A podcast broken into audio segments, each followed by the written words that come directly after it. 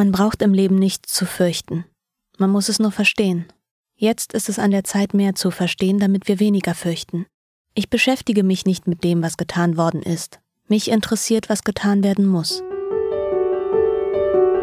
Führung. Führung. Führung. Führung. Jetzt bewegen. Jetzt bewegen. Jetzt bewegen.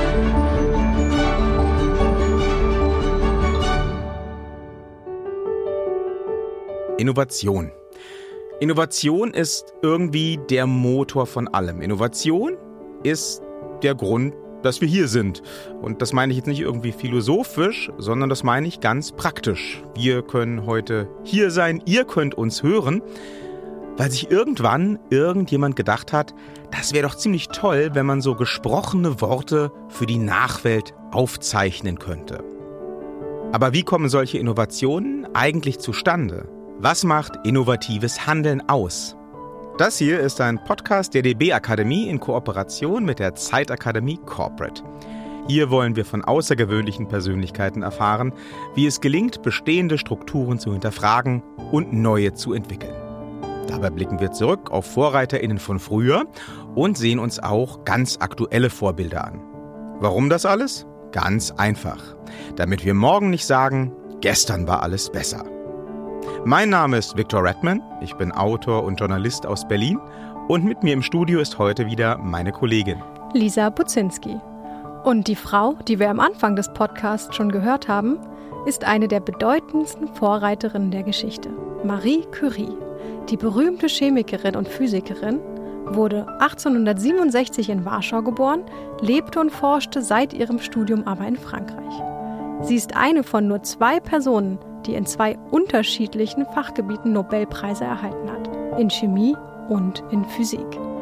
Ihre Geschichte erzählt uns heute die Schauspielerin Elisa Schlott.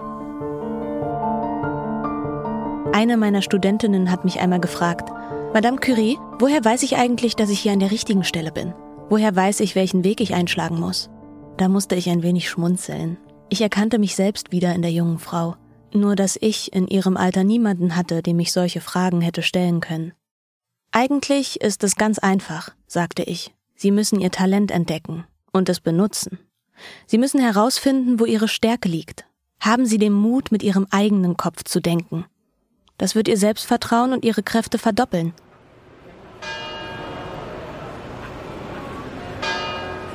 Ich selbst war schon Mitte 20, als ich endlich eine Möglichkeit fand, meinem Interesse für die Naturwissenschaften nachzugehen. In meiner Heimat Polen waren Frauen an Universitäten nicht zugelassen. Aber davon ließ ich mich nicht aufhalten. Ich ging 1891 nach Paris zu meiner Schwester.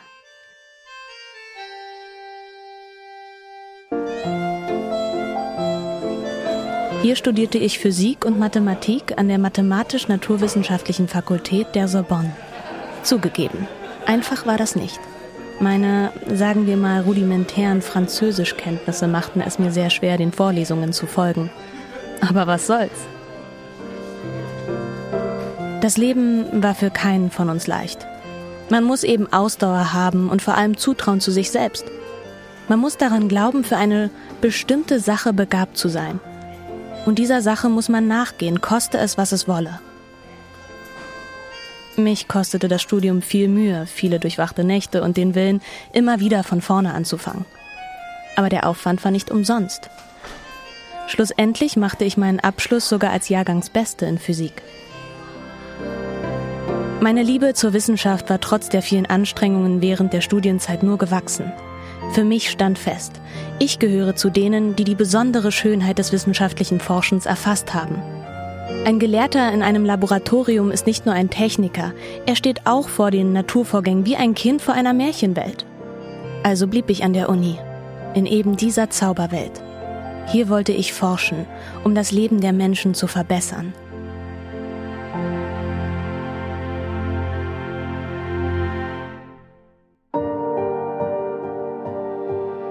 Im Rahmen meiner Forschungen stieß ich dann auch bald auf ein Phänomen, das mich besonders faszinierte die natürliche Strahlung des Urans.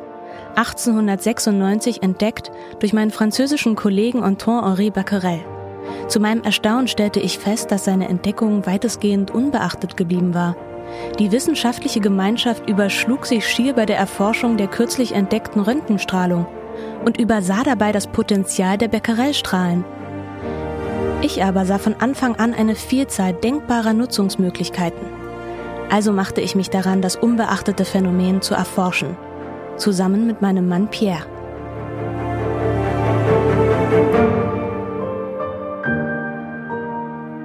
Es war ein langwieriger und mühsamer Weg. Zwischendurch plagten mich schmerzhafte Entzündungen in den Fingern, die die Arbeit zusätzlich erschwerten. Aber ich blieb hartnäckig. Das kannte ich ja schon aus dem Studium. Wir ließen uns nicht unterkriegen und erreichten so schlussendlich auch den erhofften Erfolg. Es gelang uns, zwei neue Elemente mit einer eigenen Strahlung zu isolieren. Wir tauften sie Polium, nach meiner Heimat Polen, und Radium. Die Strahlung, die von ihnen ausging, nannten wir Radioaktivität. Dass dies eine große, richtungsweisende Entdeckung war, war uns schnell klar. Wie bedeutend sie tatsächlich war, wurde uns allerdings erst bewusst, als wir die ersten Auszeichnungen für unsere Arbeit erhielten. Unser Forscherdrang hatte uns zu Pionieren gemacht.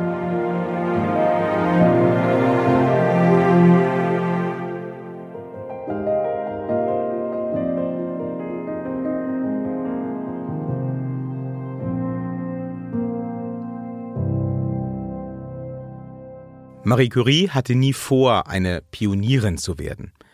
Sie ist einfach ihrem Gespür und ihrer Leidenschaft gefolgt. Sie ging einem Phänomen nach, das sie persönlich interessierte. Ja, und der Rest, der ist Geschichte.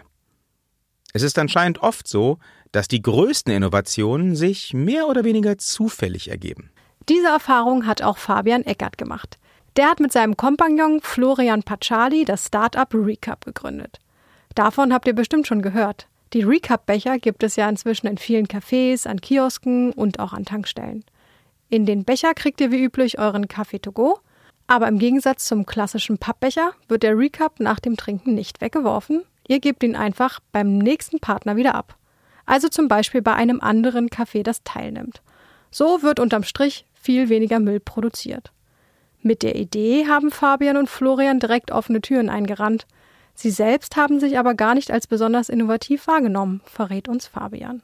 Ich würde nicht sagen, dass wir von Anfang an davon ausgegangen sind, dass wir super innovativ sind, ähm, gerade weil wir mit unserem Produkt ja auch eigentlich eine existierende Systematik genommen haben, Pfand, nach dem Motto, Pfand ist bekannt, Pfand kennt jeder in Deutschland vor allem und dass dieses Thema des Pfands einfach übertragen haben auf andere Produkte. Wir haben in Rosenheim das Pfandsystem das erste Mal aufgebaut und waren dort am Fair Trade Tag der Stadt eingeladen, uns zu präsentieren und ähm, sind am nächsten Tag auf einem lokalen Blatt auf der Titelseite gestanden mit zwei Rosenheimer äh, erfinden innovatives Mehrwegsystem für Kaffeebecher und ähm, das wurde dann aufgegriffen von verschiedenen Pressestellen auch und dann kam der Bayerische Rundfunk und Pro7 Sat1 kam und ich glaube, das war so der Moment, wo wir gemerkt haben, oh, wir haben da irgendwie ein Thema aufgemacht, das es gerade noch nicht gibt, was Neues neue Themen eröffnen, neue Ideen voranbringen und so vielleicht die Welt ein Stückchen besser hinterlassen, als wir selbst sie vorgefunden haben. Eigentlich wollen wir das ja alle, oder? Ich glaube schon die meisten auf jeden Fall. Also ich denke mal, das hat was damit zu tun, dass wir uns irgendwann mal unserer Sterblichkeit bewusst werden. Und die meisten wollen dann doch irgendwie etwas hinterlassen. Also wenn sie gestorben sind, dass etwas bleibt von ihnen. Genau. Aber das ist ja auch durchaus mit Arbeit verbunden. Das darf man nicht vergessen. Jeder feiert gern Erfolge, jeder lässt sich gern feiern. Die jahrelange Arbeit, die oft hinter echten Innovationen steckt, will aber nicht unbedingt jeder leisten. Was treibt Menschen also dazu an, innovativ zu sein? dran zu bleiben? Wir haben uns wirklich über die Idee kennengelernt. Ich war in Schweden und habe da noch äh, nach ein paar Jahren Arbeit noch einen Master nachgeholt und hatte da die Idee. Und der Florian hat in Villingen-Schwenningen studiert und ähm, hatte dort eine ähnliche Idee. Und wir haben beide mit der gleichen Politikerin gesprochen in München. Und die hat uns dann vernetzt, hat gesagt, hey, ihr habt irgendwie die gleiche Idee, ihr solltet euch mal zusammensetzen.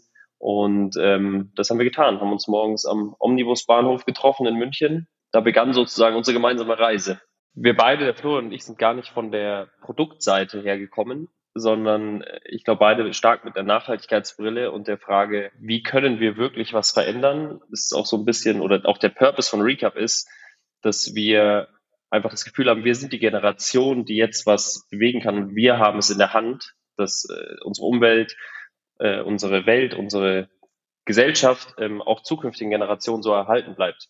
Und ähm, das ist auch der Treiber. Ich habe einfach das Gefühl, ich für mich persönlich und auch alle, die hier im Team sind, wir sind gerade in einer sehr schaffenden Phase unseres Lebens. Ähm, wir haben großteils auch noch keine Familien. Wir haben mittlerweile ein paar Familien, aber es ist einfach so, dass wir sehr, sehr viel Fokus in dieses Thema Arbeit stecken können und damit aber auch sehr viel Fokus in das Thema, wie können wir etwas verändern. Und ähm, das treibt uns an. Die beiden Gründer von Recap haben also ein Problem erkannt und sich eine Lösung für dieses Problem überlegt. Der nächste Schritt ist dann aber der entscheidende. Sie waren beide so überzeugt von ihrer Idee, dass sie mit der gleichen Politikerin darüber gesprochen haben. Es gab also eine Anlaufstelle, an die sie sich wenden konnten. Und ich glaube, solche Anlaufstellen sollten eigentlich möglichst niedrigschwellig sein. Nur die Idee macht nämlich noch keine Innovation. Genau, man muss auch wissen, wo man sich mit einer innovativen Idee hinwenden kann. Für Unternehmen, die gerne Ideen von ihren Mitarbeitenden haben wollen, bedeutet das, dass sie eben auch Formate und Räume schaffen müssen, wo solche Ideen zur Sprache gebracht werden und konkretisiert werden können. Denn du musst deine Idee halt auch anderen Leuten erklären können. Das ist nicht immer ganz einfach. Der Automobilpionier Henry Ford soll ja mal gesagt haben, wenn ich meine Kunden gefragt hätte, was sie wollen, dann hätten sie wahrscheinlich nach schnelleren Pferden verlangt. Wissen wir denn, ob er das wirklich genauso gesagt hat? Äh, nicht ganz genau, aber ich könnte es mir gut vorstellen. Wir Menschen sind halt Gewohnheitstiere. Alles, was neu ist, macht uns tendenziell erstmal Angst. Ganz banales Beispiel. Ich erinnere mich tatsächlich, dass ich ewig abgewartet habe, bis ich mir irgendwann mein erstes Smartphone gekauft habe. Und das hatte sogar noch eine Tastatur zum Rausziehen. Das war mir damals total wichtig. Warum? Weil ich schlicht und einfach dem Konzept Touchscreen nicht getraut habe. Heute, da mein Smartphone quasi mit meiner Hand verwachsen ist, klingt es natürlich total lächerlich. Aber damals war die Idee eines Handys ohne Tastatur was völlig Neues. Und diese Neuerung wurde eben auch durchaus mit viel Skepsis beäugt. Dem Siegeszug des Smartphones hat das natürlich keinen Abbruch getan. Es ist eben nichts stärker als eine Idee, deren Zeit gekommen ist. Das hat übrigens der französische Schriftsteller Victor Hugo gesagt. Wissen wir denn, ob er das wirklich gesagt hat? Hat er. Also aufgeschrieben hat das. In seinem Buch Histoire d'un crime. Wisst ihr Bescheid. Nichts ist so stark wie eine Idee, deren Zeit gekommen ist. Das klingt richtig und diese Erfahrung hat auch Fabian mit Recap gemacht. Ich glaube, wir sind in einer sehr glücklichen Position, dass das, was wir machen, müssen wir sowohl auf der Notwendigkeitsseite als auch der wie funktioniert es Seite eigentlich nicht wirklich erklären. Die Deutsche Umwelthilfe hat 2015 ein Papier veröffentlicht zu Auswirkungen von Coffee-to-Go Einwegbechern, also der Müll, der anfällt. Und da kamen es erstmal diese großen Zahlen, 2,8 Milliarden Coffee-to-Go Becher pro Jahr, nur in Deutschland 320.000 pro Stunde, also unglaubliche Müllmengen. Und das wurde schon relativ schnell auch ziemlich breit erkannt, glaube ich, oder ziemlich breit auch dann sozusagen als Symbol für Vermüllung in unserer Gesellschaft wahrgenommen, der Kaffeebecher. Und das heißt, die Notwendigkeit mussten wir eigentlich nie wirklich erklären und auch die Systematik nicht, nachdem eben fand, was total einfaches und intuitives ist für uns. Das Beispiel von Recap zeigt uns also, eine Idee muss nicht immer total neu und einzigartig und nie dagewesen sein, um innovativ sein zu können ich glaube nicht, dass eine Idee immer total äh, disruptiv sein muss und alles neu sein muss, sondern ähm, ich glaube, dass das Timing sehr relevant ist und das Wichtigste vor allem, dass die Innovation muss einen Effekt haben und muss etwas zum Besseren machen, als es davor war. Und warum ist das Timing wichtig? Ähm, das, was wir machen, und das habe ich auch erst im Nachgang erfahren, es gab irgendwie vor 20 Jahren schon äh, Versuche, ein Mehrwegbecher-System aufzubauen, ähm, die aber einfach gescheitert sind. Vermutlich, weil das Problem einfach oder die Relevanz des Problems noch nicht bekannt war. Ich kann da Fabian nur zustimmen und das tatsächlich auch aus eigener Erfahrung. Mein Kompagnon Björn, der gerade am Produktionsrechner hier sitzt, und ich, wir haben ja vor ein paar Jahren unsere Produktionsfirma Folivox gegründet. Äh, wir produzieren Podcasts, aber eben auch Audioserien, also Netflix zum Anhören nennen wir das. Da kann sich jeder was drunter vorstellen. Und von Anfang an haben wir uns eigentlich gefragt, warum in einem Hörspielland wie Deutschland niemand auf die Idee gekommen ist, das Medium Podcast, das ja immer wieder so gehypt wird, eben auch dafür zu nutzen, um Hörspiele wieder ein bisschen bekannter zu machen. Äh, wir haben da ganz viel rumprobiert, ganz viele Pitches sind gescheitert und dann ging es aber plötzlich sehr schnell und alle fanden es super fancy und innovativ. Äh, das freut uns natürlich, aber eigentlich sind es halt doch einfach nur Hörspiele. Hast du das auch schon mal erlebt, Lisa, dass dir irgendeine Idee untergekommen ist, bei der du im Nachhinein dachtest, wie kann das eigentlich sein, dass da noch niemand drauf gekommen ist? Ja, also ich hatte das ein bisschen bei diesen Unverpackt-Läden. Da hat der erste erst 2014 eröffnet, also das ist gar nicht lange her. Und das Konzept ist doch eigentlich super logisch. Nicht nur, dass man extrem viel Plastikmüll einsparen kann, man kann ja auch die Mengen selbst bestimmen und kann so Lebensmittelverschwendung reduzieren. Früher war es ja viel üblicher, dass nicht alles extra in Plastik verpackt ist. Und ich denke, Ansätze zu diesem Unverpackt-Konzept gab es auch in den letzten Jahrzehnten immer mal wieder, zum Beispiel in so kleinen Hofläden. Das Konzept bringt aber auch Herausforderungen mit sich und die Menschen müssen sich wieder extrem umstellen. Ich bin total gespannt, wie die Entwicklung von hier an weitergeht. Denn als man damals angefangen hat, die Lebensmittel alle in Plastik zu verpacken, war das auch eine große Innovation. Die Lebensmittel wurden besser transportierbar, sie wurden besser lagerbar, man brauchte sich keine Gedanken mehr über Gefäße machen und so weiter. Nicht jede Innovation ist langfristig gesehen auch sinnvoll. Wir haben es eben schon gesagt, nichts ist so stark wie eine Idee, deren Zeit gekommen ist. Die Herausforderung besteht nun offensichtlich darin, zu erkennen, wann diese Zeit da ist und sicherzugehen, dass man sein Zeitfenster nicht verpasst. Wir haben Fabian von Recap gefragt, wie man das eigentlich schafft. Auf keinen Fall irgendwie ein halbes Jahr im Raum sitzen und probieren, etwas zu entwickeln und dann zu schauen, ob es funktioniert, sondern wirklich mit dem, wie man so schön sagt, das MVP, mit dem Minimum Viable Product rausgehen und sofort probieren mit dem Kunden zusammen und ähm, wenn der Kunde sagt, jetzt ist es gut, dann sozusagen den, den Knopf zu drücken und zu sagen, okay, das rollen wir weiter aus. Die Hauptkennzahlen sind sozusagen das Wachstum. Und wenn wir merken, wir in bestimmten Zielgruppen stoßen wir an Wachstumsgrenzen, weil wir vielleicht unser Produkt, unsere Dienstleistung nicht weit genug weiterentwickelt haben, dann probieren wir uns dann natürlich anzupassen. Aber dieser, der Grundgedanke ist eigentlich immer vom Kunden her zu denken. Das heißt, wir gehen selbst raus. Ähm, der Florian und ich haben zum Beispiel letzte Woche äh, in Leipzig, Berlin und Köln äh, verschiedenste Partner besucht und sind einfach wirklich ins Gespräch gegangen. So, was funktioniert, was funktioniert nicht, was ist gut, was ist schlecht, was können wir besser machen. Sowohl auf der Hardware-Seite, also das Produkt an sich, Becher und Bowl, das erscheint erstmal total simples Produkt zu sein, aber ist in sich dann doch relativ komplex. Und natürlich auch die ganze Abwicklungsseite. Also wie funktioniert die Zusammenarbeit mit uns? Wie funktionieren so Themen wie Rechnungsstellung? Also einfache Dinge, aber da einfach ein immer am Markt zu bleiben und ein kontinuierliches Bild davon zu haben, was gerade gebraucht wird. Eine gute Idee zu haben und umzusetzen ist das eine. Die Innovationsarbeit ist damit aber noch längst nicht getan, denn so eine Idee will schließlich verbreitet und auch weiterentwickelt werden. Die richtige Balance zu finden, ist dabei nicht immer ganz einfach. Wenn wir skalieren, dann erzeugen wir mehr Impact, mehr positiven Impact. Und ähm, das heißt, sich sozusagen gegen die Skalierung, gegen die Weiterentwicklung zu stemmen, ist für ein Geschäftsmodell, wie wir das haben, oder auch für das, was wir erreichen wollen, glaube ich, total schädlich. Das heißt, wir müssen eigentlich immer so groß wie möglich denken, weil je größer wir werden, desto mehr das System wächst, desto mehr positiven Effekt hat es auch. Ja, ich glaube, da haben wir in der Vergangenheit sehr viel lernen dürfen sozusagen immer die, die Mischung zu finden aus, wie weit müssen wir sozusagen weiter innovativ sein, neue Produkte, neue Dienstleistungen hinzufügen, damit es bestmöglich angenommen werden kann und gleichzeitig aber auch die Kunst äh, sozusagen sich zu fokussieren. Und wir haben irgendwie tausend Ideen, was, was besser gemacht werden könnte und gleichzeitig ist es auch eben sich zu fokussieren und zu sagen, wie kriegen wir das, was wir jetzt schon machen, besser hin, so dass es dann auch im Endeffekt wirklich funktioniert. Das braucht gerade definitiv mehr Zeit. Also wir nehmen uns regelmäßig Zeit, auch die Frage zu stellen, okay, was sind die Next Step, wo geht's hin?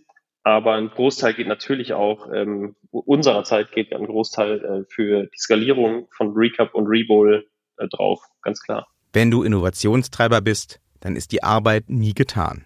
Du bist nie fertig. Irgendwas lässt sich eben immer verbessern oder auch neu entdecken.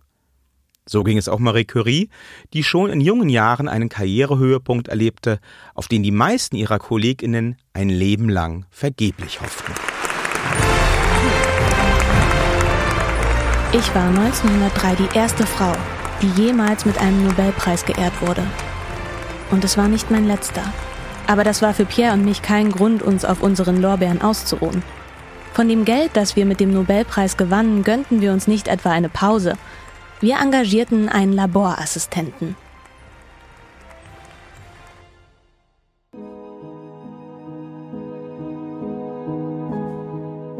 Auch durch den plötzlichen Tod meines lieben Pierre ließ ich mich nicht lange ausbremsen. Ich setzte unsere Forschungen allein fort. Ich bin sicher, er hätte es genau so gewollt. Außerdem übernahm ich seinen Lehrstuhl. Plötzlich war ich, die in ihrer Heimat nicht einmal hätte studieren dürfen, die erste Professorin an der renommierten Sorbonne.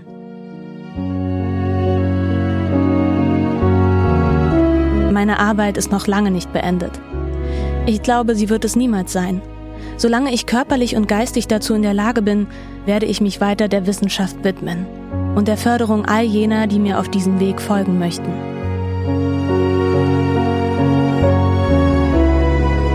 Kann nicht hoffen, die Welt zum Besseren zu wenden, wenn man selbst sich nicht zum Besseren wendet.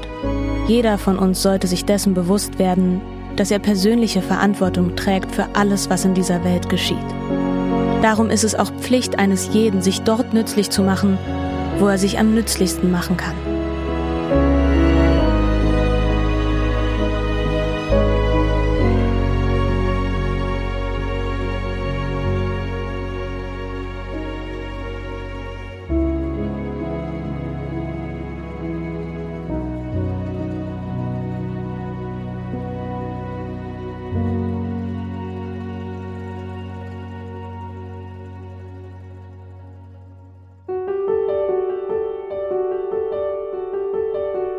1911 wurde Marie Curie ihr zweiter Nobelpreis verliehen.